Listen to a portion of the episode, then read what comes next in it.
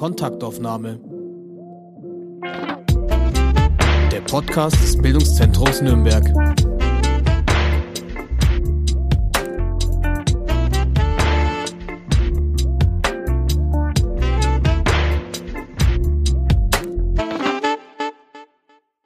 Herzlich willkommen zu einer neuen Kontaktaufnahme. Mein Name ist Anne Wasmuth und ich bin heute im Gespräch mit Marsha Cox. Sie hat zunächst Musik studiert, wechselte dann ins Schauspielfach, offiziell beurkundet durch einen Bachelor am Mills College in Kalifornien und ein Schauspieldiplom der Staatlichen Hochschule für Musik und Darstellende Kunst Stuttgart. Es folgten zahlreiche Engagements an verschiedenen Theatern, Film- und Fernsehauftritte sowie Sprecheraufträge. Seit 19 96 ist sie freiberufliche Trainerin für die Themen Stimme und Sprechen, Schauspiel, Persönlichkeitstraining, souveränes Auftreten, Storytelling und vieles mehr. Kristin Linklater und Sanford Meissner spielen eine wichtige Rolle in ihrer Biografie, womit auch noch einmal das Stichwort Amerika gefallen ist. Über all das wollen wir viel erfahren und hören. Herzlich willkommen, Marsha Cox. Ganz herzlichen Dank für die Einladung.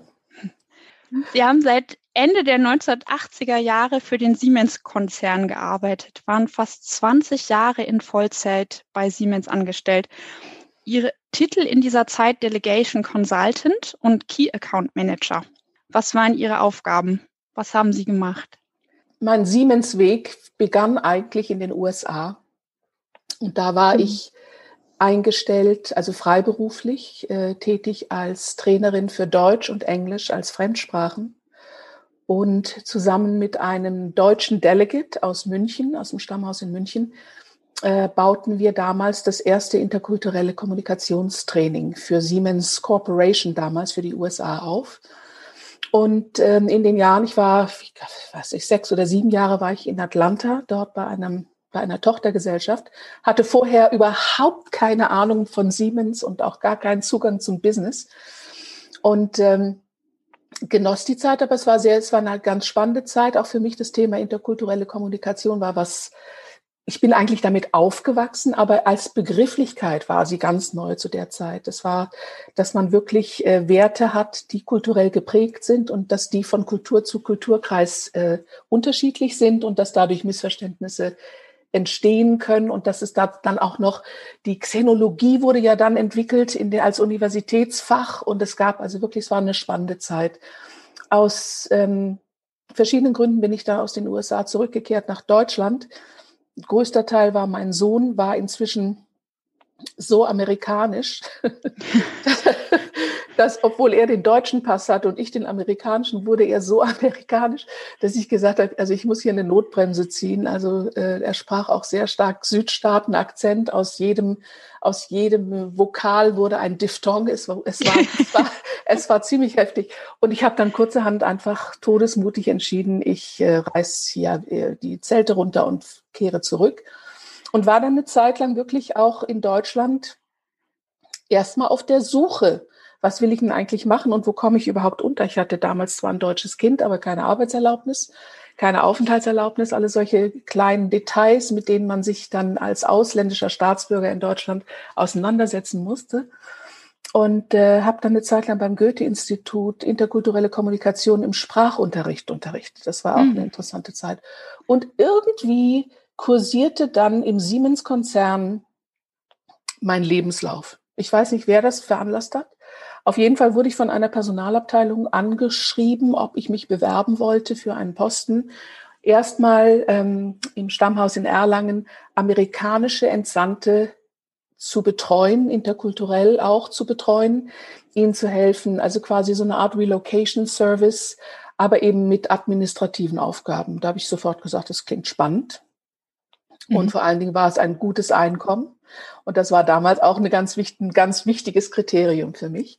Und dann war ich tatsächlich bei Siemens erstmal für die Amerikaner zuständig und dann äh, wechselte das ganze äh, Umfeld ein bisschen und ich wurde mehr und mehr in den Aufgabenbereich ähm, Administration von Entsendungen für eine bestimmte, äh, einen bestimmten Businessbereich von Siemens äh, zu ent die deutschen und oder europäischen Mitarbeiter vorzubereiten, jetzt nicht interkulturell, sondern was braucht ihr, was ist wichtig, wie, wie verschaffe ich euch ein Visum, wie sieht es aus mit der, mit der Relocation. Also richtig praktische Sachen und das war ähm, ganz andere Arbeit, als ich gewohnt war. Es war auch, ich war auch ein bisschen fremd in dem Unternehmen. Also so, ich mhm. merkte auch wirklich, dass ich wie so eine, ich war wie ein Fremdkörper da eine ganze Zeit lang drin. Aber es war auch eine sehr reizvolle Aufgabe, weil es sehr viel mit Menschen halt auch zu tun hatte. Und äh, das heißt also, ich habe vorwiegend Entsendungspolitik vertreten und äh, Verträge entwickelt und Gehaltdifferenzen ausgeglichen und Steuerberechnung und solche Sachen gemacht. Also eigentlich alles vollkommen fremd für meine, für mein Naturell. Aber es waren schöne Jahre, muss ich sagen. Aber das heißt, Sie haben amerikanische Topmanager eigentlich denen geholfen, nach Deutschland zu kommen? Das war in Amerika, habe ich das gemacht. Da war ja. ich dort, da habe ich die interkulturell vorge äh, vorbereitet. Und als ich dann in Deutschland war, habe ich Amerikaner, das waren nicht vorwiegend gar nicht so viele Top-Manager, das waren einfach normale Mitarbeiter, die für ein Jahr Know-how-Transfer dann in Deutschland machten. Und die habe ich dann in Deutschland betreut. Und mhm. dann war die Aufgabe, dass ich deutsche oder österreichische oder Schweizer Mitarbeiter nach Amerika entsandt habe. Ich habe dann nach nur noch das äh, Geschäft betrieben, nach außen zu entsenden, also in die USA, in Tochtergesellschaften dort. Dann interessiert mich jetzt die Richtung Amerika-Deutschland. Was haben Sie den Amerikanern über Deutschland erzählt? Also ähm, es gibt ganz viele Unterschiede zwischen Amerikanern und Deutschen und ganz viele unterschiedliche Erwartungshaltungen und ganz viele Wertethemen, die ganz unterschiedlich sind. Und das Wichtigste beim interkulturellen Austausch ist ja erstmal zu erkennen, dass man eine kulturelle Brille aufhat.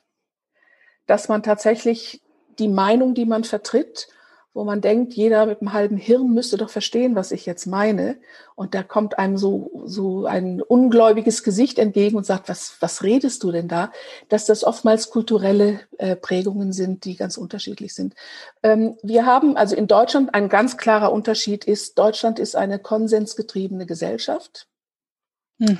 Wir mhm. diskutieren Dinge aus. Bis, oh ja. bis, zum, bis zum bitteren Ende.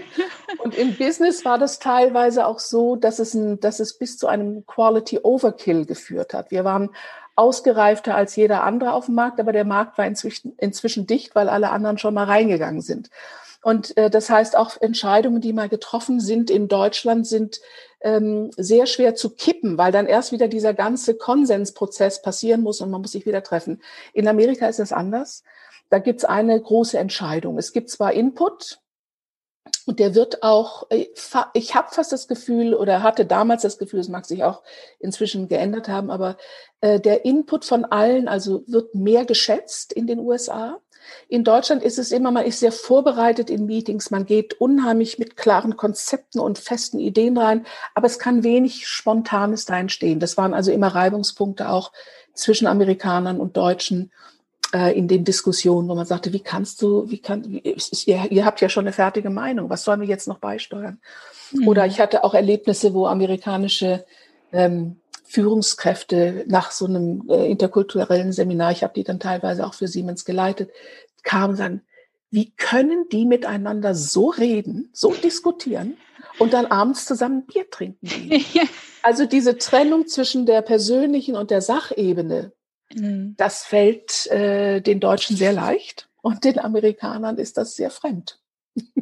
Ich habe das Gefühl, wenn ich Sie reden höre, das hat sich in den ganzen Jahrzehnten nicht wirklich verändert, oder? Wahrscheinlich nicht. Ich muss ganz ehrlich sagen, ich habe auch, ich habe, wo ich früher diese, diese interkulturellen Trainings, die waren wahnsinnig lang, furchtbar aufwendig, anstrengend auch. Ich habe sie sehr, sehr, sehr geliebt und irgendwann mal, ich weiß es noch, das war am Ende eines, ich glaube, ich will sagen, es war ein viertägiges Intensivseminar kommt am Ende des Seminars eine deutsche Führungskraft zu mir und sagt, ja, ist ja alles gut und schön. Ähm, aber jetzt sagen Sie mir doch einfach, wie kriege ich die Amis dazu, das zu machen, was ich will? und da habe ich gedacht, dann habe ich gedacht, okay, das war jetzt für die Füße. Ja. Vier Tage. Und irgendwie habe ich gedacht, ja, also interkulturelle Kompetenz hat wirklich auch etwas mit sozialer Kompetenz und auch mit emotionaler Kompetenz zu tun. Ja. Und die Leute, die ich versuchen sollte zu erreichen, habe ich meistens nicht erreichen können oder oftmals nicht erreichen können. Und die Leute, äh, die ich gut erreichen konnte, für die war so ein Training zwar interessant, aber gar nicht so wichtig. Und ich habe dann wirklich auch ganz konsequent entschieden, dass die Frustration da drin habe ich zu stark erlebt und habe gesagt, ich lasse das jetzt und habe das auch nicht mehr gemacht. Mm. Wirklich ja, von einem Tag auf den nächsten. Ja, solche Sätze waren klasse. Ja, das ist, das ist frustrierend, oder? Wenn man ja. sich so was ja. vornimmt und, und auch so ein größeres Weltbild hat, sozusagen, oder eine, eine, Vorstellung von einem Thema, was sich nicht so trennen lässt und manche nehmen das nur so als Bausatz wahr und merken gar nicht die Zusammenhänge Nein, zwischen, also, zwischen allem. Ne? Also kein Interesse wirklich an Synergie, sondern ich habe eine Idee, ich habe ein Konzept, ich will es durchpowern. Mm. Und ob jetzt, äh, und die Amerikaner sollen es halt fressen, es war aber auch äh, umgekehrt, also die Amerikaner waren immer ein bisschen vorsichtiger. Da ist auch mehr Gesichtsverlust ein Thema fast, äh, wie es, wie wir es in, in manchen asiatischen Gesellschaften kennen. Das ist beim Amerikaner auch vertreten. Also, mhm. dass man jemanden nicht total vernichtet, sondern man lässt ihm immer noch die Chance, sein Gesicht zu wahren mein totales Vorurteil ähm, gegen amerikanische Manager nicht auch ein eine gewisse Arroganz da? Ich bin Amerikaner, ich bin super? Ähm, ich kann das bestätigen. Das Gefühl, also auch vieles davon ist natürlich auch Gehabe, Gepose. Viel, das gehört so mit in das Selbstverständnis. Kinder werden auch sehr stark in einem äh, sehr starken Selbstbewusstsein und ich bin Amerikaner und wir sind was ganz Besonderes und wir sind eine Nation, die die, die Demokratie äh, verfolgt und so weiter. Also ähm, das habe ich schon auch dort als sehr teilweise sehr anstrengend erlebt weil da kommt man natürlich auch an, also da, da dran zu kratzen ist schon, das ist dann schon ein schwierigeres Thema. Mhm. Ja, also ich habe auch in den Jahren, die ich dort war, etliche sehr witzige Sachen erlebt, wo ich dachte, das passt eigentlich gar nicht mehr in unsere Zeit. Also, und naja, jetzt haben Amerikaner ein bisschen was lernen dürfen in den letzten Jahren. Also, ja. also was Gesichtsverlust anbelangt, äh, da, sind, da sind wir inzwischen gut erprobt vier Jahre lang einer sehr schwierigen Administration und äh, jetzt auch mal die Konfrontation wirklich zu erleben, dass das System, was so hoch gepriesen wird, doch so fehlerhaft ist und so viele Probleme sind in unserem, in unserer ganzen Art zu wählen und in unserem äh, vollkommen eklatant erkennbaren Rassismus, der da immer noch herrscht. Das habe ich also, mhm. als ich in Atlanta lebte, auch mit Freunden immer wieder, ich habe gesagt, sag mal, merkt ihr das nicht? Und da wurde mir ganz klar gesagt, nein, nein, das ist überhaupt nicht hier der Fall. Also ich habe das alles dort sehr gespürt und wahrgenommen und es war irgendwie, man durfte das nicht sehen, also existierte es nicht. Mhm. Und jetzt kommt so, ist so alles hochgekommen. Also unter Trump äh, haben sich so die ganze, hat sich die ganze hässliche Unterseite unserer Gesellschaft mal wieder getraut, das gesamte äh, Ausmaß dieser Ideologien zu zeigen. Und ähm, ja, es ist Zeit zur Reflexion. Nehmen Sie das jetzt anders wahr? Ich nehme das, also ich bin jetzt mhm. zwar, ich lebe dort im Moment nicht, aber ich, ich finde es zum Beispiel bezeichnend, dass meine Mutter, die nach vielen Jahren in Deutschland lebend, äh, dann wieder in ihr kleines Heimatstädtchen in Nordalabama zurückgekehrt ist dass sie als jetzt mittlerweile, sie wird dieses Jahr 97, zum ersten Mal politisch agiert. Ja, Wahnsinn. Und, ja, es ist nie zu nicht, spät. Nie zu spät. und auch gesagt hat, das ist nicht, das ist nicht das Amerika, das ich kenne und das ist nicht so, wie ich das möchte. Und es sind ja wirklich, also es sind ja tatsächlich ganz verrückte äh, Dinge, die da drüben passieren, wenn man sich überlegt, also hier drüben sieht es immer so aus, als ob der Trump so eine Riesenzustimmung auch in der zweiten Wahl immer noch hatte. Das ist wohl so. Aber es ist halt ein ganz geringer Teil der Bevölkerung nur. Es ist ein, es ist ein ganz bestimmtes Areal der Bevölkerung nur. Und wir haben das Problem, dass diese Bevölkerungsteile, also zum Beispiel, ich will, ich, ich kann jetzt die Zahlen nicht genau nennen, aber äh, zum Beispiel hat, hat äh, New York genauso viele Senatoren wie ein, ein Staat im Mittleren Westen, die einen viel geringeren Prozentsatz an Bevölkerung haben. Das heißt, mhm. die Repräsentanz stimmt in unserem Land nicht. Und was man mir halt auch schwer glauben kann, wenn man drüben keine Freunde hat und keine Familie hat. Es ist ein grunddemokratisches Land und die meisten Menschen haben keinerlei, ähm, keinerlei Aktien in diesem in diesem Ruck nach rechts und in diesem Ruck nach, äh, also sind weder rassistisch noch sind sie in irgendeiner Weise, ähm, also nicht sozial eingestellt. Aber wir sehen halt einfach hier so das Spiel ähm, durch die, durch das Electoral College, wie es gewählt wird. Es ist alles, es ist alles eine ganz fürchterliche Sache. Und ich wünsche mir sehr, dass es zu meiner, zu meiner Zeit noch eine Änderung geben wird. Aber mhm. das wird nicht leicht sein. Sie sind aber in Niedersachsen geboren. Ähm, ihre Eltern sind beide Amerikaner, beide mhm. Künstler. Was beziehungsweise wie hat sie das geprägt? Ähm, ja, meine, also meine Mutter hat äh, Musik studiert. Sie war Pianistin, hat nie irgendwie äh, jetzt Konzerte oder so gemacht. Ging so, sollte eigentlich mehr dann in Richtung Unterrichten gehen. Mein Vater war Opernsänger und meine Eltern sind äh, sehr früh nach Europa gekommen in den 50er Jahren. Äh, mein Vater hat ein Stipendium bekommen mit dem Fulbright-Programm und ähm, hatte dann ein Engagement in ähm, Hamburg angeboten bekommen an der Staatsoper und in Kiel. Und damals war seine, sein Spruch, und den habe ich mir auch immer wieder vor Augen geholt. Er sagte, ich bin lieber ein großer Fisch im kleinen Teich als ein kleiner Fisch im großen. Und die Entscheidung, in Kiel zu starten, war, war ganz klasse. Und wir sind dann eben in, in, in Braunschweig gelandet. Dort bin ich dann Jahre später geboren. Und um mich herum, also die Welt, in der ich aufgewachsen bin, war so, dass ich immer zweisprachig sprach. Also ich sprach weder Deutsch noch Englisch, ich sprach beides gemischt. Mhm. Und ich habe erst mit sechs Jahren wirklich gewusst, dass ich tatsächlich zwei Sprachen spreche, weil ein Teil der Familie, als wir dann in den USA das erste Mal waren, hat meine Großmutter nicht verstanden, was ich sagte. Und dann wusste ich, wenn ich das sage, versteht sie es, aber wenn ich das sage, versteht sie es nicht.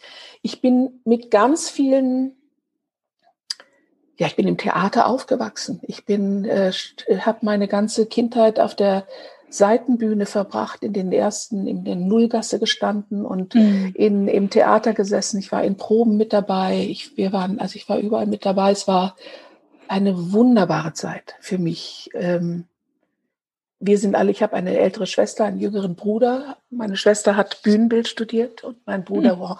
Horn, also er ist auch Musiker. Mhm. Und äh, wir, wir sind immer in den, Thea in den Theateraufführungen drin gesessen. Das war eine tolle Zeit. Und um uns herum viele Opernsänger vorwiegend, aber auch Balletttänzer und auch Orchestermusiker, die in den Jahren in deutschen Theatern arbeiteten, aber zum Beispiel aus Südafrika stammten oder aus Australien, viele aus den USA. Das waren so noch die Nachwirkungen vom Zweiten Weltkrieg, weil einfach eine ganze Generation Männer ja nicht überlebt haben. Mhm. Und die, die es tatsächlich überlebt hatten, waren teilweise so geschwächt am Anfang, dass sie gar nicht singen konnten oder Instrumente spielen konnten. Mhm. Das heißt, es wurde ganz viel Theater in den ersten Jahren gemacht mit viel ausländischer und internationaler Unterstützung. Und das war meine Kindheit und meine Jugend. Mhm. War toll, hat Spaß gemacht. ja, Sie sind in Deutschland geboren. Sie haben hier viel Lebenszeit verbracht, aber eben auch in Amerika.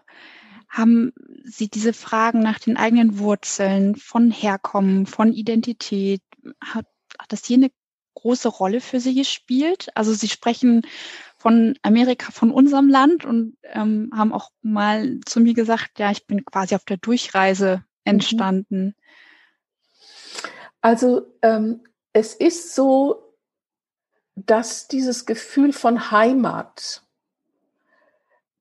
da war ich immer ganz neidisch, wenn jemand sagen konnte, das ist meine Heimat, weil dieses Gefühl kannte ich nie.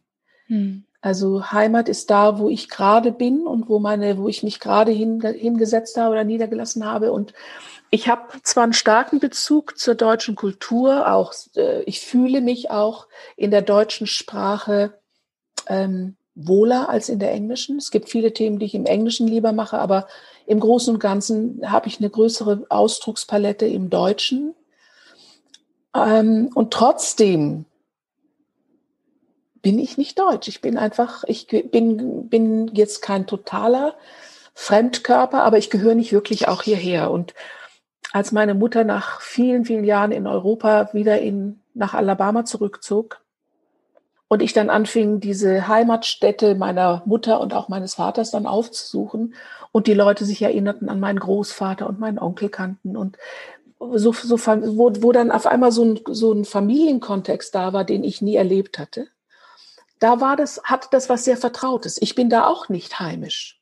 Mhm. Aber es hatte, es war einfach nochmal so eine, so eine ganz komische Vertrautheit, ähm, in, besonders halt in den Südstaaten. Das ist, das ist ganz komisch. Es ist wirklich so. Und äh, es ist ein bisschen makaber, aber der Ort, den ich am liebsten aufsuche, ist der Friedhof in der kleinen Stadt von meiner Mutter. Ich bin absolut kein Friedhofgänger, aber ich kann, wenn ich dort bin, es nicht vermeiden, dorthin zu gehen. Dann ist da mein Großvater und mein Urgroßvater und da sind, das ist irgendwie so ein Familienverband dann oder Verbund oder wie es heißt.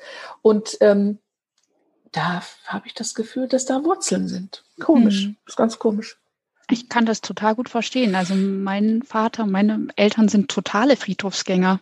Ich musste in Urlauben immer ähm, auf Friedhöfe gehen und wir haben da auch geschaut, wo, wo kommen die Menschen her, weil noch ganz viel auf den Grabsteinen einfach drauf stand. Das mhm. ist jetzt leider einfach nicht mehr so. Also da nee. verlieren wir auch viele Wurzeln. Das stimmt. Mhm. Sie haben noch den amerikanischen Pass, leben in Deutschland. Ist das die amerikanische Freiheit, die sie leben, dass sie sich quasi auch nicht ja entscheiden, nicht festlegen, zwischen den Welten leben, Kontinenten? Ich, ich kann es, ja, das ist eine interessante Frage, weil mit der beschäftige ich mich immer wieder. Ich habe ich hab Freunde, die, die alle möglichen Passveränderungen durchgemacht haben. Erst waren sie Südafrikaner, dann waren sie Amerikaner, dann waren sie Deutsche, jetzt sind sie Engländer. Also es, und das, ihr Selbstverständnis hängt irgendwo nicht am Pass. Ich habe auch erwogen, die deutsche Staatsbürgerschaft zu beantragen und das ist auch im Moment, das, das schwebt noch in mir drin, aber durchgezogen habe ich es noch nicht. Ich weiß mhm. auch nicht, warum. Ich weiß nicht, woran es liegt. Vielleicht doch so ein Gefühl von Identität. Ich weiß es nicht. Mhm. Rätsel über Rätsel. Manches ist einfach so. Ne? Mhm. Also mhm. Vielleicht ist es auch in Ordnung, wenn man sich da nicht entscheidet oder es gehört einfach zur, zur eigenen Person dazu, dass es so ist. Ja. Das ist gerade, wenn die Familie verteilt ist. Mhm. Ähm, das, ja. Kann gut sein. Ihnen ist das Thema Stimme also förmlich in die Wiege gelegt worden. So haben Sie es erzählt. Würden Sie dem Satz zustimmen, Stimme ist Bestandteil unserer Persönlichkeit? Absolut, absolut. Die Stimme ist, äh, die Stimme ist was Wunderbares. Es hat, es ist eine, ähm, wir, wir äußern uns mit ihr. Also wir, was wir im Inneren haben, wird durch unsere Stimme in den Ausdruck gebracht und in den Raum geschickt und die Vibrationen der Stimme gehen ja auch in den Körper von anderen Menschen rein. Das heißt, manchmal mag man Stimmen und man mag manchmal Stimmen nicht und kann gar nicht genau festmachen, woran das liegt. Das sind aus meiner Sicht Vibrationen und Frequenzen, die stimmig sind oder nicht stimmig sind für uns. Und mich hat es auch überrascht, dass das Thema Stimme in meinem Leben so wichtig wurde. Ich meine, ich war, wie gesagt, mein Vater als Opernsänger immer, immer von Stimme begeistert und großer Opernliebhaber und wirklich, aber ich habe ganz spät erst erkannt, woran es eigentlich lag, dass ich so eine Faszination hatte. Eine Freundin war, hat mich gebeten, einen Kurs von ihr mal zu übernehmen. Da war ich bei Siemens in Erlangen und sagte, du, ich habe heute Abend einen Kurs zu unterrichten, Sprecherziehung. Du hast doch Schauspiel studiert, du kannst doch Sprecherziehung machen. Sag ich, Sprecherziehung? mein Gott, wie soll ich denn das machen? Keine Ahnung. Sagte, guck dir das doch mal an. Ich, ich muss dann zwei Kurse absagen, sonst äh, könntest du die einfach übernehmen. Dann war ich in ihrem Training drin und habe gesagt, ja, also das kann ich auch noch. Es war also sehr viel artikulatorische Arbeit und sehr viel so Sachen, wie ich sie aus der Schauspielschule kannte. Und es ist erstaunlich, auch wenn man eine Weile davon weg war, wie, ja, es war doch etwas, was mir sehr klar war. Und dann merkte ich beim Unterrichten, ich habe dann die Kurse übernommen, habe ich gemerkt, nee, aber mich interessiert Artikulation gar nicht so. Die ist zwar wichtig und ganz besonders auch für die Bühne sehr wichtig, aber viel wichtiger ist für mich die Stimme, die die Worte trägt und habe dann angefangen zu gucken nach äh, Trainingsansätzen, die mir zu, also die mir gefallen würden. Und ich habe mich auch gefragt, was das ist mit dieser, mit diesem Phänomen Stimme, warum die so, was das so in mir auslöst. Und irgendwann mal, ich weiß nicht, da habe ich mich mit meiner Mutter drüber unterhalten. Dann sagte sie, na ja, ist doch klar, was bei dir los ist. Sag ich, wieso? Sie sagte, du warst ein Schreibaby. Ja. Und wir waren in Braunschweig in einer klitzekleinen Wohnung und ich habe dich den ganzen Tag versucht, ruhig zu kriegen und du hast und hast und hast dich einfach nicht beruhigen lassen. Und dann kam dein Vater abends nach der Vorstellung zurück nach Hause, ging die Treppe hoch, machte die Tür auf. Ich habe ich hab dich hingestreckt. Er hat dich genommen, hat sich hat dich auf seine Brust gelegt. Dann haben und dann haben wir uns unterhalten über die Vorstellung und über den Abend. Und du bist selig eingeschlafen mit der Vibration der Stimme deines Vaters. Das ist das wunderschön, die Geschichte. Ist, das, und ich, dass ich einen Knacks habe mit Oper ist klar, oder? Da, da, muss man kein Psychologe für sein. Aber es war wirklich, das ist jeden Abend nach den Vorstellungen so passiert. Ja, das ist ein äh, total schönes Stichwort. Das Stichwort, also nicht Baby, aber Kinder. Ähm, denn Kinder haben ja in der Regel ganz fantastische Stimmen. Also die wissen einfach auf eine ganz natürliche Weise ihr Zwerchfell zu gebrauchen. Ja. Und ich habe jetzt fahrlässigerweise keine Studie im Kopf, aber es ist jetzt deshalb eine Behauptung, Kinderstimmen werden vor allem durch uns Erwachsene verkorkst. Also durch zu tiefes Singen, Fixierung auf Rhythmus und das ewige Psst, nicht so laut, sprich leiser und so weiter. Also ein Festnageln in der Bruststimme. Stimmt das, dass wir häufig einfach nur unsere eigene natürliche, gesunde Stimme verlernt haben? Oder ist das Quatsch? Ähm, also ich bin jetzt äh, auch kein äh, Phoniater. Ich kann das jetzt nicht mit hundertprozentiger Gewissheit sagen. Mein Empfinden da ist aber, dass wir, also Stimme ist etwas, was angelegt ist. Wir haben also einfach ein Organ. Und da gibt's bestimmte Dinge, die vorgegeben werden, die Dicke und die Länge. Und ist es eher eine hohe Stimme, eher eine, ist es eher eine dunkle oder eine warme Stimme? Das sind auch Sachen, die sind zum Teil einfach vorgegeben. Und ähm, dann haben wir natürlich auch, dass wir lernen auch das Muster unserer Eltern. Das heißt, wir, wir nehmen Stimmmelodien ab mhm. und die Art zu sprechen ist oftmals in einer Familie, wird weitergegeben. Außer man setzt sich jetzt bewusst dagegen und will auf keinen Fall so klingen wie seine Mutter oder so, dann, dann kann es sein, dass man einen anderen Weg findet. Aber es gibt auch übrigens kleine, es gibt auch Kinderstimmen, die schon Probleme haben, die also mit irgendwelchen Funktionsstörungen da sind, die auch bearbeitet werden müssen. Aber was die halt meistens haben, ist noch so ein gesundes Gefühl von, ich habe einen Impuls, ich will was sagen, ich will jetzt den Keks und zwar sofort. und dann sagt man, ich will jetzt den Keks und dann sagt die Mutter nicht in diesen Ton. Und das Kind lernt immer wieder, okay, wenn ich, äh, wenn ich bekommen soll, was ich haben möchte, muss ich das auf eine ganz bestimmte Art und Weise drosseln, äh, formulieren. Ich muss mich verändern. Das heißt, ich unterdrücke immer mehr so ursprüngliche Impulse. Das ist ein ganz normaler Prozess beim Sozialisieren, denke ich. Aber das ist tatsächlich ein Grund, warum äh, Stimme oftmals auch so, ja, da schwingt immer so ganz viel mit. Ich, ich also in meiner eigenen Ausbildung, also ich habe die Ausbildung gemacht in der, in der englischen oder amerikanischen Tradition damals noch. Das war äh, relativ einfaches, viel Singen und so. In, Im Deutschen, in der Schauspielschule in Deutschland war es sehr viel Wolf Aderholt und äh, Koblenzer Muher, gute Sachen mit dem Atem, aber auch sogar noch der, der, der kleine Hai war noch vertreten und so Zeug. Die, den Ansatz, äh, den ich jetzt unterrichte, der ist eher ein ganzheitlicher, der wirklich die Psychologie auch dieses Blockieren von unseren Impulsen mit bearbeitet, dass ich lerne, wieder loszulassen, zu mir zu stehen, authentisch zu sein, auch meine Wünsche äußern zu dürfen, um wieder frei Zugang zu meiner Stimme und zu meinem Atem zu bekommen. Das ist also ein das, bisschen anderer Ansatz. Ja, ist das dann der Ansatz von Christian Linklater? Das ist der die, Ansatz von Christian Linklater. Genau. Die taucht zum ersten Mal 1998 bei Ihnen auf. Ja, Wer ist das? Erzählen Sie uns einfach. Also Kristin ist eine, ja, eine wunderbare Lehrerin gewesen. Sie ist letztes Jahr viel zu früh gestorben, was einen großen Ruck äh, in all den Trainern, die wir weltweit sind, aus in uns ausgelöst hat.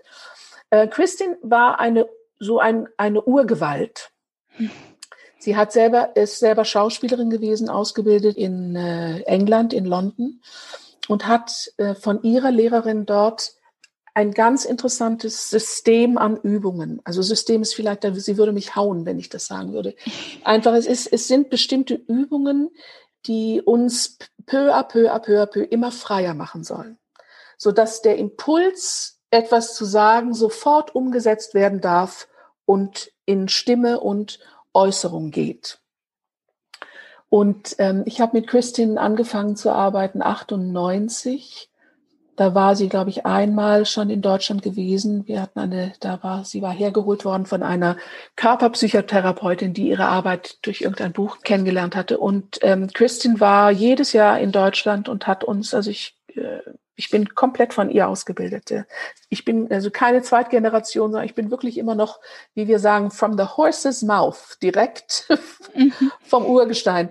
Ähm, sie hat viele, vielen äh, Schauspielern geholfen. Sie hat auch mit ganz vielen berühmten Schauspielern gearbeitet, auch noch bis zum Tod mit Alan Rickman und, und äh, Keanu Reeves. Das sind alles Leute, die auch zum Teil äh, eben stimmliche Themen hatten und äh, die einfach blockiert waren in ihrem Ausdruck. Und da ist diese Methode wahnsinnig, wahnsinnig gut. Ganzheitlich, mhm. sehr eigen, aber sehr methodisch ähm, aufgebaut. Sehr methodisch aufgebaut. Geben Sie mir mal ein Beispiel, dass ich mir das konkreter vorstellen kann. Also äh, das erste, wir, wir fangen erstmal an, überhaupt darüber zu sprechen, wie, wie es überhaupt kommt, dass man, dass man spricht. Was das erste ist, was was da passieren muss, damit man spricht. Und dann lernen wir den Zusammenhang zwischen Nerven, Nervenbahnen und Impulsen der Atmung. Mhm. Und dann gucken wir, was ist ein freier Atem, was ist ein natürlicher Atem, wie, ähm, wie äußert sich das, wenn ich wirklich loslassen darf, großzügig sein darf, ähm, verschenken darf. Und äh, wir arbeiten eigentlich mit gar nicht so sehr mit einem mit einer Atemtechnik, sondern wir machen uns den natürlichen, entspannten Atem zu eigen.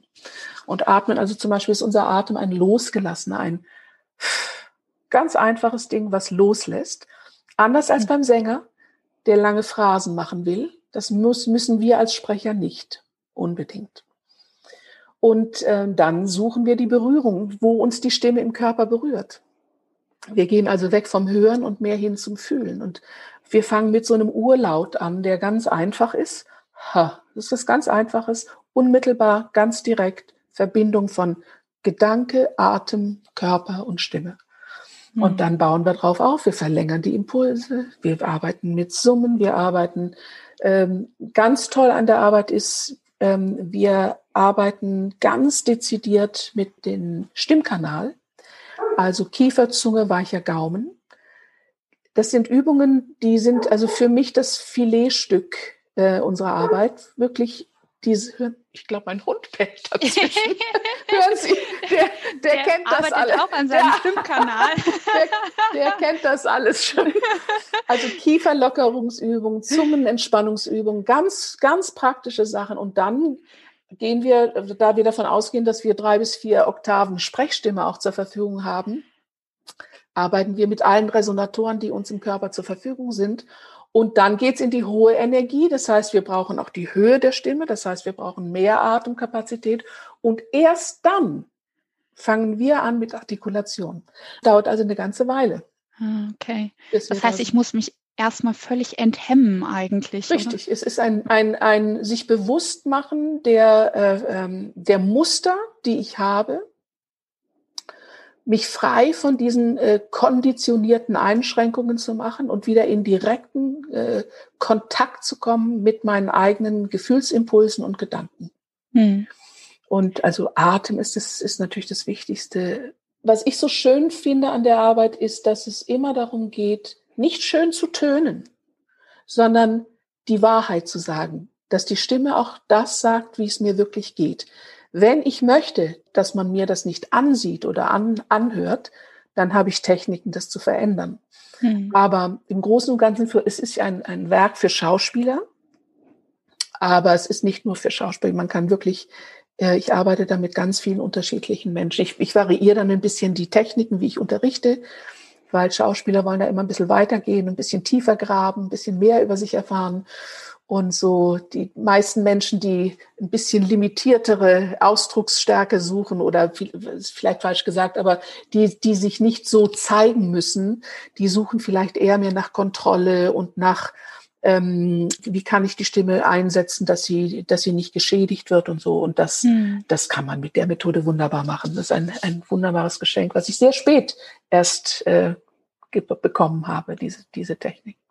Ja, aber was Sie seitdem so intensiv begleitet und ja. Sie haben ja, wie gesagt, ich glaube, das ist sehr prägend, wenn man auch so zur ersten Generation der Trainer in Deutschland gehört und stellen wir uns vor, ich wäre bei Ihnen im Kurs. Wie bekämen Sie es hin, dass ich Sie bei Übungen nicht nur nachahme, sondern dass ich zu meiner eigenen Stimme finde? Weil das stelle ich mir gar nicht so einfach vor. Ja, ja, wobei das ist eigentlich, ist eigentlich gar kein Thema, weil ich natürlich, wir arbeiten im Dialog. Also ich mache sicherlich auch etwas vor, weil das Gefühl, es, es überträgt sich ja auch etwas, ne? Also ich, ich nehme zum Beispiel auch Sachen auf, die im Raum sind. Ich merke, wenn Verspannungen im Nacken bei jemandem sind. Ich sehe es oder fühle es, ich weiß es nicht.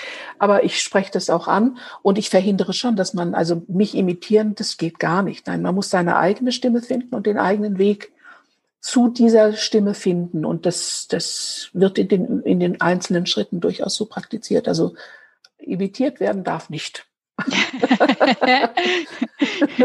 das heißt, Sie haben schon festgestellt, ich äh, buche bei Ihnen einen Kurs und ähm, äh, man sagt ja, dass wer eine tiefere Stimme hat, der wirkt seriöser, vertrauensvoller, mhm. kompetenter. Mhm. Ich bin in der Hinsicht leider ein totaler Sprechsopran ähm, und Sie haben gesagt, das wird einem zum Teil ja auch von, einfach mitgegeben mit der Geburt. Kann ich, könnte ich sowas lernen, auch mit meinem Sprechsopran zu überzeugen oder eben meine Stimmlage tiefer zu machen? Ähm, ja, aber ich würde das gar nicht wollen. Sie sind für mich kein Sprechsopran. Sie ah. haben, Sie haben zwar nicht Zugang zu all den Resonanzbereichen Ihrer Bruststimme, die, das liegt wahrscheinlich an Körperverspannungen oder festgehaltenem Atem oder irgendetwas in diese Richtung. Ich vermute eher äh, Muskeln. Ich vermute eher, es sind Muskeln, die ein bisschen hier den, den Bereich blockieren. Aber wir brauchen ja verschiedene Register. Ich sage jetzt mal Register. Es ist, es ist ähm, wir brauchen verschiedene Tonalitäten. Wir brauchen wir brauchen eine entspannte, ruhige Stimme, um beruhigen zu können, äh, souverän äh, ein Statement zu machen. Wir brauchen aber durchaus auch eine Stimme in der Mitte, die sagt, jetzt setz dich endlich hin jetzt mach endlich, was ich sage. Also wir brauchen auch so eine Autoritätsstimme, die ist ein bisschen höher, die, die benutzt auch andere Resonanzbereichen. Und dann haben wir natürlich die hier, die sich freut, wenn irgendwas Tolles passiert. Und wenn ich das hier unten machen würde, wäre das vollkommen falsch. Das heißt also, ich brauche die Höhe, ich brauche die Mitte. Und die Mitte ist immer so die purste Stimme. Das ist die Stimmlage im Sprechen, die mich am meisten enthüllt. Und Sie sind ja Sängerin, Sie wissen, die Mittellage im Singen ist die am meisten äh, zeigt über, wie gesund meine Stimme auch ist. Die, die muss ich kultivieren, die muss ich kultivieren. Mhm. Und ähm, es gibt nichts Schlimmeres als jemand, der versucht, im Brustton der Überzeugung einfach zu tief nach unten zu drücken. Das klingt nicht echt. Dem glaube ich auch nicht. Sondern es braucht, es braucht alle Teile unserer Stimme. Wir müssen da viel, also offener sein. Der Stimme einfach den Weg lassen, sich die eigene Resonanz zu suchen für dieses Gefühl oder für diesen Gedanken, den, den sie äußern will. Hm. Vielleicht auch nicht so selbstkritisch sein. Hm. Ganz schön, ja. Das da merke ich nur in diesem, in diesem Kurz-Mini-Workshop, ähm, merkt man, wo meine Baustellen sind und gleichzeitig, wie viel ähm, man bei ihnen lernen kann. Ähm, das ist äh, also total schön. Wie lange, und ich versuche jetzt mal von mir ein bisschen abzulenken, wie lange braucht es wenn man mit Stimme arbeitet, damit man merkt, da passiert was. Also auch bei einem Schauspieler oder wenn ich das eben für den Beruf brauche. Mhm. Wie, wie, wie lange ist so ein Weg oder ist, ist der lebenslang? Ähm, Im Prinzip ist der lebenslang. Aber das ist mhm. natürlich nur für Leute, die es wirklich wissen wollen. Aber das Problem bei Stimmarbeit äh, ist, was heißt Problem? Es ist ein Unterschied, ob ich etwas weiß oder etwas kann. Ich kann mhm. ganz viel wissen über die Theorie, wie die Stimme zu klingen hat. Ich kann ganz viel wissen über Stellknorpel und Schieß mich tot und Atem und äh, ich kann alles Mögliche wissen. Wenn ich es nicht umsetzen kann, bleibt es theoretisch. Ähm, die Frage, die ich immer stelle, war mir, man sagt mir oft, ja, wie, wie lange muss ich denn das noch machen, bis die Stimme sich verändert? Dann sage ich, ja, jetzt lass mal überlegen. Wenn du einen Tanzkurs buchst, was erwartest du nach sieben Wochen, einmal in der Woche zwei oder drei Stunden Unterricht? Was erwartest du? Grundschritte, ja, kriegst du hin. Du wirst bestimmt noch, äh, jetzt wenn es ein Tango-Kurs ist, noch keine, keine Wettbewerbe, Belongas und so mittanzen können. Das ist einfach noch nicht so weit. Und das Gleiche ist bei der Stimme. Die Christin hat immer gesagt, ähm, es, da, es geht relativ schnell, du brauchst nur etwa vier bis fünf Stunden, 5000 Stunden. Boah. und dann haben wir immer gesagt, ja, danke für das Gespräch, weil wann soll man das denn alles machen? Also ich kann sagen, meine Stimme hat sich äh, in der, im Training mit ihr sehr verändert. Ich habe vier Jahre intensiv bei ihr gearbeitet. Ich habe dann auch noch zwei Jahre die Ausbildung ganz intensiv gemacht. Das erste war ja nur erstmal Workshops belegen und Trainings absolvieren. Dann war ich die anderen Jahre auch noch ganz viel und lange ihre Simultanübersetzerin in Kursen in Deutschland. Und dann die Ausbildung selber, das war noch mal richtig heftig. Das war mit das härteste Training, was ich in meinem Leben jemals absolviert habe. Mhm. Und das ging über zwei Jahre und ähm, da war noch mal eine große Veränderung zu spüren. Aber mein, mein, ich werde älter, ich habe Stress oder ich habe Sorgen.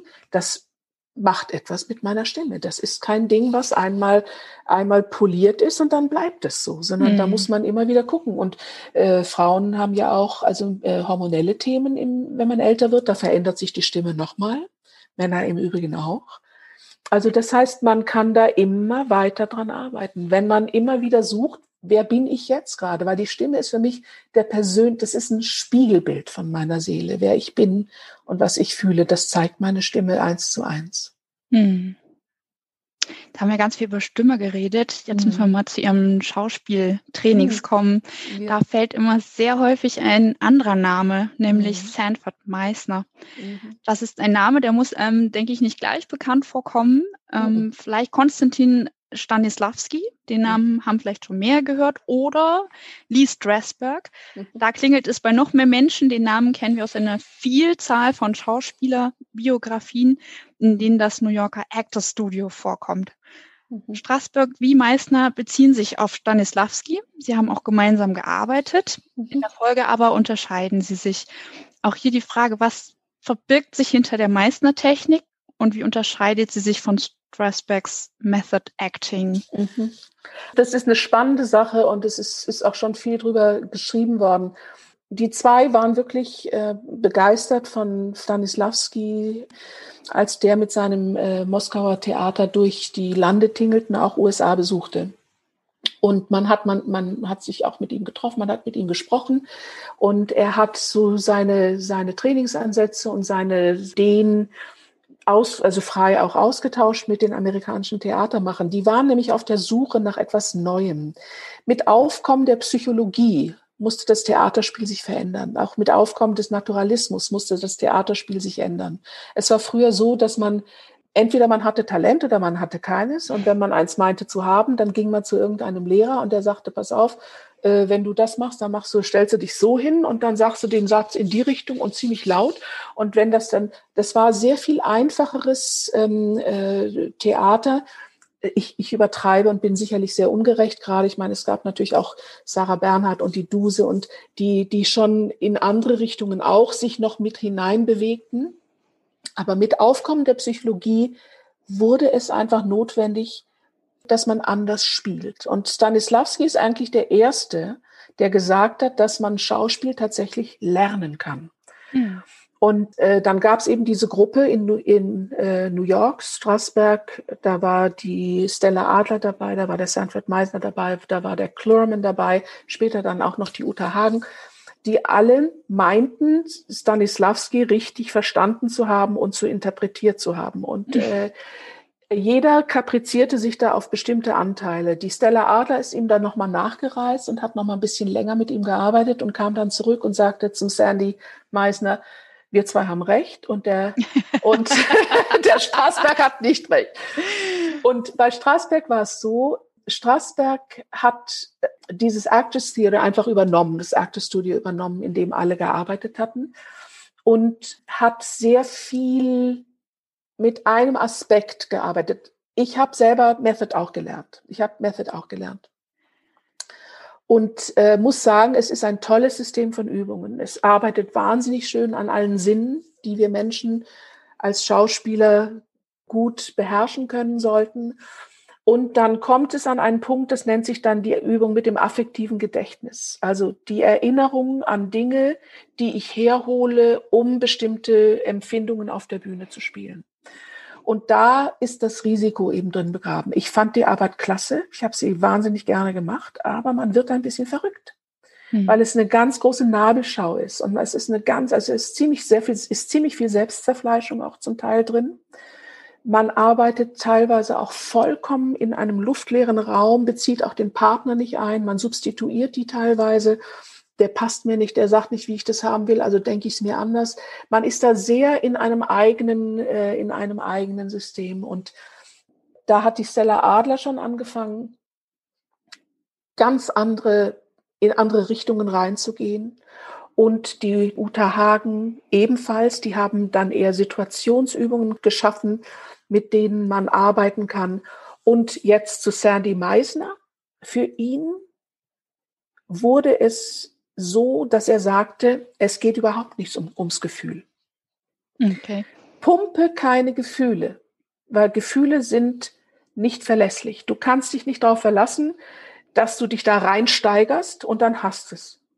Sondern er sagte, Gefühle kommen, das sind Nebenprodukte, das sind Geschenke für einen Schauspieler, wenn du deine Aufgaben verfolgst, die du als deine Figur auf dieser Bühne erledigen musst, wenn du, wenn du jetzt mal als Beispiel, äh, was weiß ich, Jago, mhm.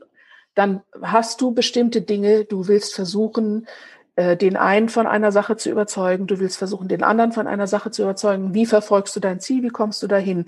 Was, welche Mittel verwendest du?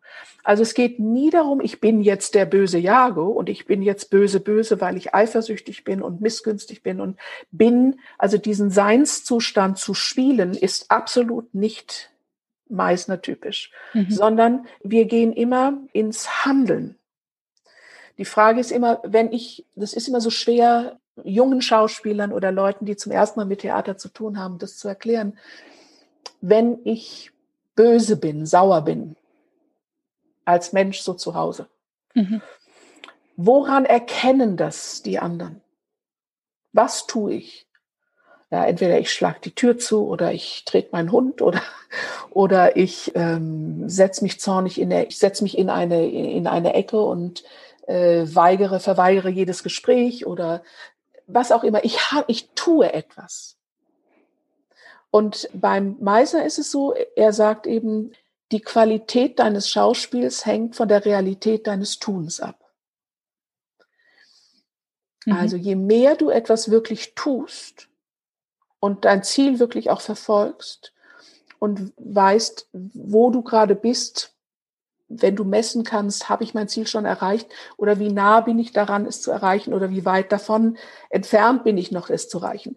Woran erkennst du das? Immer an deinem Partner, immer an deinem Gegenüber. Und deswegen hat der Übungen entwickelt, die sind am Anfang sehr frustrierend. Vor allen Dingen auch für Leute, ja, sind sie. Sie sind, und das ist eingeplant, das ist eingeplant, weil das das Element ist, was, was das Resultat bringt. Diese sogenannten Repetition, oder Wiederholungsübungen, wo man sich gegenüber sitzt und nur sagt, was als erstes ins Gesicht kommt, was man zuerst sieht, das erste, was man wahrnimmt. Und dann bauen sich diese Übungen darauf auf. Der Grund dahinter ist, den Kopf immer mehr auszuschalten und immer wieder weiter auf das instinktive Gefühl, auf meine Impulse wieder zurückgreifen zu können, auf mein Herz, auf meine Intuition und immer beim Partner zu sein. Der Partner auf der Bühne sagt mir immer, was die Stunde geschlagen hat, wo ich mich gerade befinde. Und das ist eine tolle Arbeit. Und die ist, das ist das Schöne. Da hat Linklater und äh, Meisner haben da viele, viele Parallelen. Für mich hört sich das so an, als wenn das einerseits auf Dauer gesünder ist, dieses Verfahren, und ist auch für die eigene Familie das verträglichere Verfahren, Absolut. wenn ich den Jago sozusagen auf der Bühne lasse. Wie machen ja. Sie das dann bei Monologen, wenn ich keinen Partner habe? Äh, ein Monolog ist ja auch ein Gespräch. Es ist, da ist einer, da ist entweder ein imaginierter Partner dabei, es ist entweder eine Situation, die dann mein Partner ist, oder es ist ein, ein Stuhl, äh, über den ich mich gerade auslasse, oder ich spreche mit dem Publikum. Also Soliloquies oder Monologues, das sind ja trotzdem noch Gespräche und da ist immer noch jemand mit dabei. Es kann auch ein Zwiegespräch mit mir selber sein. Hm. Das also, das ist sogar ein Teil der Arbeit bei Meisner, sind wunderschöne ähm, das sind fast wie kleine Dramolette, das sind so Monologe ähm, aus einem Werk eines amerikanischen Dichters, Edgar Lee Masters, der Epitaphe geschrieben hat von Leuten in einem fiktiven Städtchen, die gestorben sind. Und es, das sind Monologe dieser Toten, die sagen entweder, wie sie gelebt haben, ob sie glücklich oder unglücklich waren, wie sie gestorben sind, was ihre Ziele waren und so. Wunderschöne Texte, ähm, die habe ich sogar schon mit Leuten aus dem Bildungszentrum szenisch aufgeführt. Und das sind äh, immer wieder Auseinandersetzungen mit entweder einer Sache oder einem Verflossenen, der untreu war oder Verrat oder irgendwie so einer Sache. Also hm. das ist kein Problem beim Meister. Da sind Monologe genauso gut machbar. Die coachen Menschen, die Wissen für einen beruflichen Kontext außerhalb eines Theaters brauchen, aber eben auch die Menschen, die auf einer Bühne stehen oder einmal stehen wollen. Mhm. Das heißt, aus dem Schauspielkontext kommen. Auftritt in Beruf oder Schauspiel, wo ist der Unterschied? Also äh, im Beruf wenn man also quasi Präsentationen machen muss oder so. Ich, da bin ich zwar auch in einer Rolle, weil ich bin in dem Moment in der Rolle des Präsentierers oder ich bin in der Rolle des Überzeugers. Ich habe also auch eine Art äh, Rolle, aber die gegebenen Umstände sind deutlich näher an meiner Realität. Wenn ich auf der Bühne bin, äh, bin ich in einem in einem anderen Stück, in einer anderen Zeit, vielleicht in einer anderen Welt und habe da da, da muss ich mehr noch machen als nur den Text gut bringen. Ich muss also, ich muss zum Fürsprecher meiner Figur werden, zum, ich muss verstehen, woher die Motivationen kommen. Ich muss verstehen, warum diese Figur morgens aufsteht und warum sie will, was sie will. Also das ist noch ein bisschen, ich muss da ein bisschen bewusster dran gehen als mhm. äh, im geschäftlichen Kontext.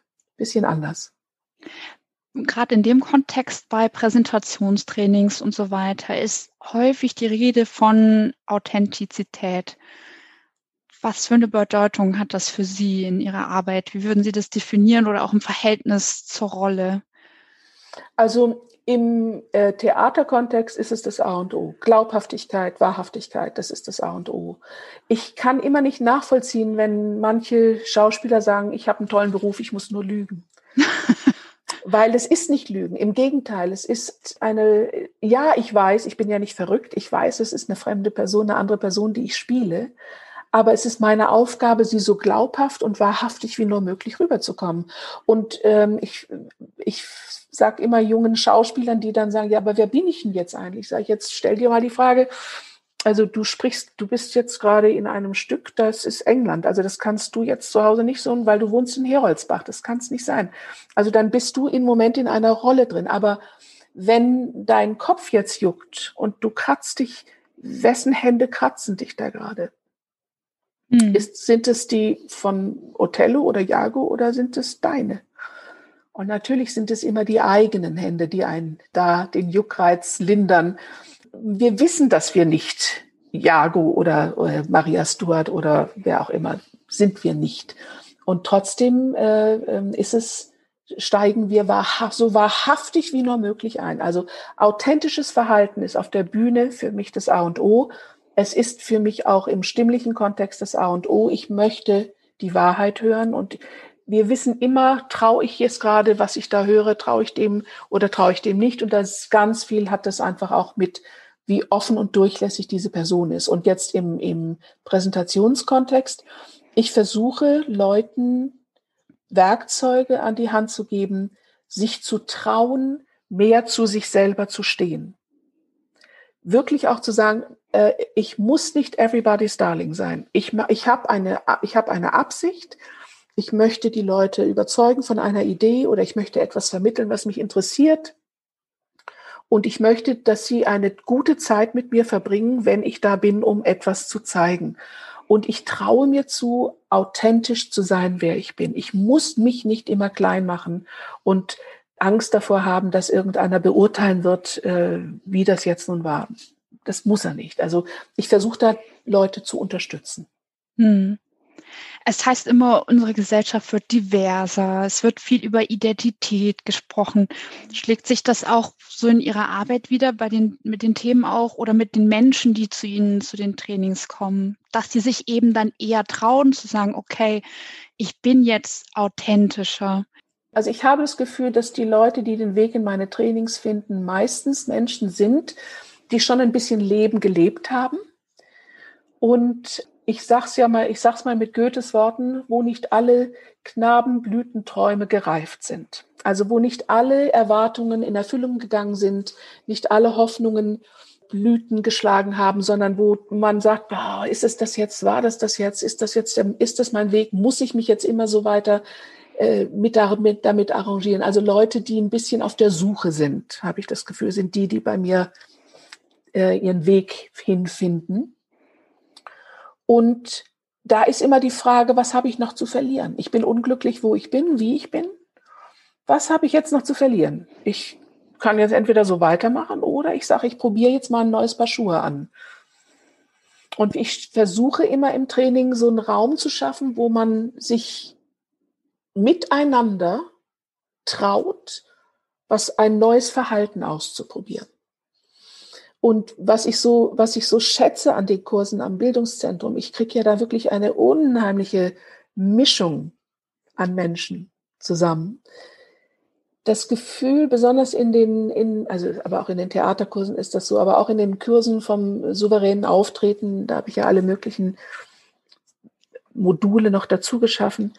Die Gruppen finden sich immer und haben das Gefühl, dass das die beste Gruppe ist, mit, denen sie, mit der sie je zusammengearbeitet haben. Das heißt, das finde ich toll. Das ist ein Zeichen für mich, dass sich Leute öffnen und dass sie sich austauschen und dass man sich in seiner eigenen Menschlichkeit wieder spürt und auch dadurch anderen mehr Raum lässt. Und ich bin da immer sehr, sehr glücklich in den Trainings.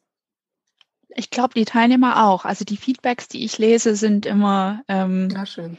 Da ähm, ist das Herz der Planenden sehr glücklich. Das freut mich. Ja, das ist jetzt ein bisschen ein, nicht ein Themenwechsel, aber trotzdem schwierig. Ich kann es jetzt einfach nur so äh, überleiten, wie ich es überleiten kann. Unter dem Motto, wir sind schon da und dem Hashtag Act Out ist Anfang Februar eine Gruppe von 185 SchauspielerInnen mit einem Manifest an die Öffentlichkeit gegangen, um eine Debatte anzustoßen.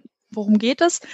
Es geht um die Anerkennung unterschiedlicher sexueller Orientierungen, um mehr Sichtbarkeit in Film und Fernsehen, andere Rollen und Drehbücher, mehr Fantasie bei der Besetzung. Hintergrund sind viele, viele bittere Erfahrungen, die gemacht wurden. Da wurde von Agenten gewarnt, zeig dich nicht auf dem roten Teppich mit dem Menschen, den du liebst. Du wirst sonst nicht mehr als Mutter, als Liebhaberin eines Mannes oder liebender Ehemann gebucht. Also Druck von außen, Karrierenachteile. Und in dem Manifest heißt es, wir sind SchauspielerInnen, wir müssen nicht sein, was wir spielen. Wir spielen, als wären wir es. Das ist unser Beruf. Tatortkommissarin Ulrike Volkerts hat das treffend beschrieben. Heterosexuelle erhielten Preise für die Darstellung von Homosexuellen. Da heißt es dann, wie mutig und dass der oder die sich das traut, sagt sie. Ich bin ja auch nicht Polizistin, spiele aber eine Kommissarin.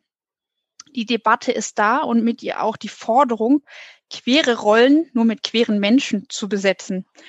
Eine Debatte, die in ihrer Zuspitzung so ist, dass dein Gefühl ist, okay, egal wie ich mich äußere, es kommt falsch rüber.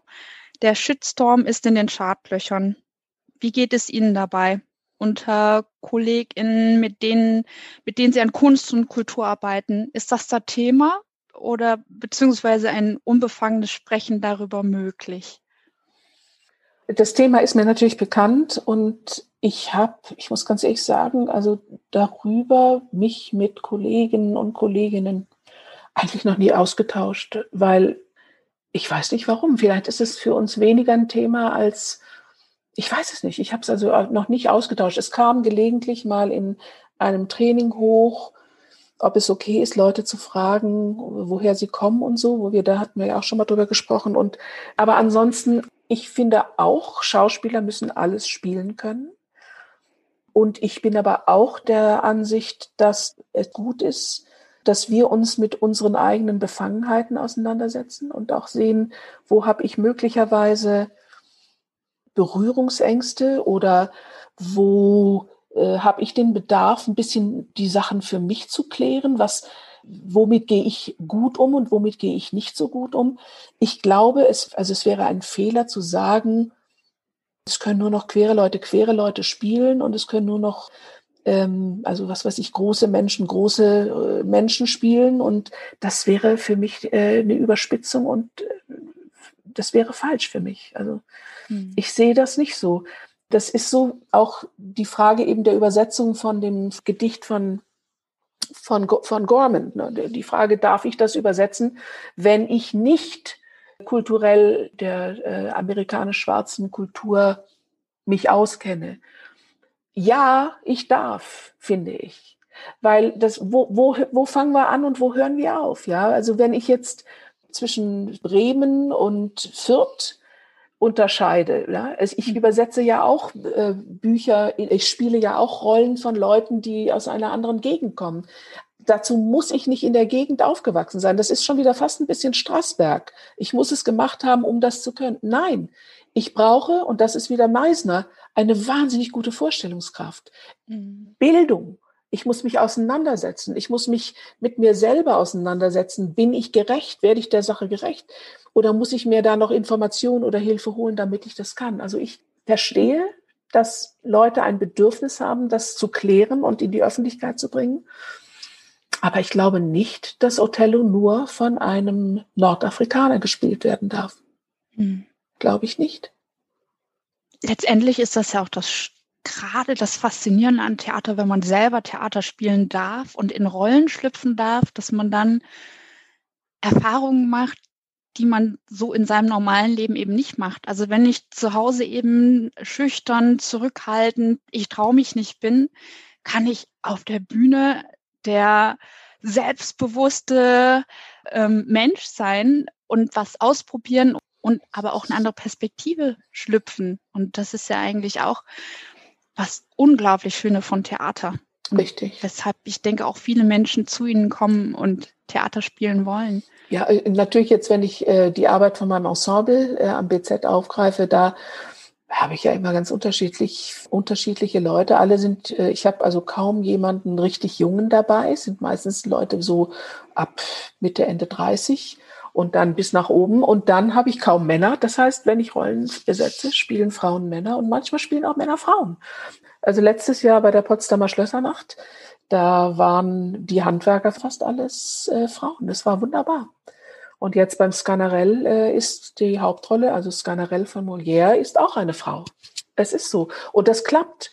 Man muss in Kontakt kommen mit, dieser, mit diesem männlichen Aspekt oder man, man es kommt, hängt dann auch vom Regiekonzept ab.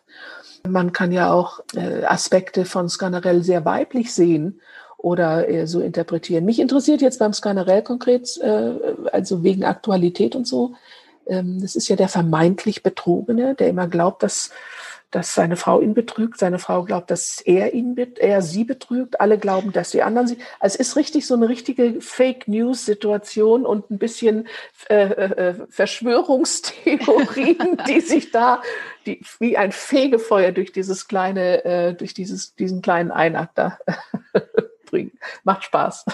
Ach, wie schön. Wir sprechen im März 2021 miteinander. Wir haben Wochen und Monate hinter uns, in denen es nur möglich war, online zu unterrichten. Ja. Sie haben sich auf dieses Abenteuer eingelassen und geben im Moment Online-Kurse bei uns. Wie funktioniert das? Ein Online-Theater-Workshop oder Schauspielkurs? Ich habe beim Meisner, hat es bis jetzt ganz gut geklappt. Ich coache auch mit Leuten, die an Monologen arbeiten. Das ist jetzt außerhalb vom Bildungszentrum. Mit denen arbeite ich auch. Das mhm. ist gar kein Problem. Szenen sind ganz interessant da habe ich es erlebt, dass ich an einem Workshop teilgenommen habe mit einem Lehrer aus, äh, der war in Los Angeles, auch Meisner. Und da haben wir, äh, ich habe mit einem Briten, der in London sitzt, wir haben eine Ehe, einen Ehekrach gespielt. Das war klasse. und einfach eben durch die Zoom-Call, das hat geklappt. Ähm, ideal ist es nicht es ist so, dass also die Stimmbildungskurse sind äh, mit Mikrofon und so ein bisschen schwierig. Hm. Ähm, da mache ich es tatsächlich auch so, dass ich natürlich viel mehr einzeln ab abhöre, wie jeder Einzelne die Sachen umsetzt. Ich leite es in der Gruppe an und alle Mikrofone sind aus. Dann höre ich natürlich nur mich. Aber äh, das Feedback, was ich bekommen habe von Leuten, ist, dass sie dadurch aber trotzdem auch sich gut in die Arbeit einfühlen können und reingeben können. Und dann kontrolliere ich immer so einzeln. Ähm, wo es ganz toll geklappt hat, war in einem Format ähm, kreatives Lesen, wo wir Lyrik gearbeitet haben. Und das, das war für alle so ein bisschen so ein Highlight, dass man ein bisschen in Kommunikation miteinander kam über Texte, entweder Prosa oder Lyrik. Und das funktioniert bestens online. Also es ist ganz unterschiedlich. Manche Sachen sind schwierig, denke ich. Hm. Aber es klappt auch so. Man schafft's. Mit Ideen und Kreativität. Ja, Total schön. Haben Sie bei den Kursen auch so etwas wie Glücksmomente verspüren können oder müssen wir uns in die Meckerecke stellen und über die Technik schimpfen? Glücksmomente wir können beides. Nein, nein, nein. Äh, Glücksmomente in den Kursen sind wirklich für mich, wenn ich erlebe, dass Leute, da, da gibt es so ein Strahlen in, in den Augen, wenn sie etwas an sich neu entdeckt haben.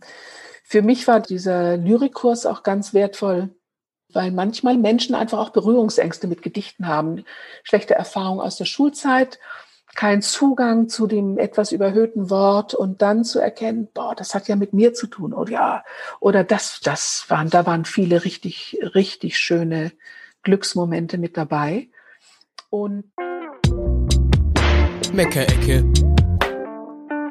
Ja, Meckerecke kann ich, äh, ja, die blödes Zoom und aus, blödes, blöde Internetöde äh, in Deutschland, was sind wir für ein hochtechnologisiertes Land und schaffen es nicht, eine bessere Internetverbindung, eine sicherere Internetverbindung zu schaffen. Das ist wirklich. Wie wahr, wie wahr.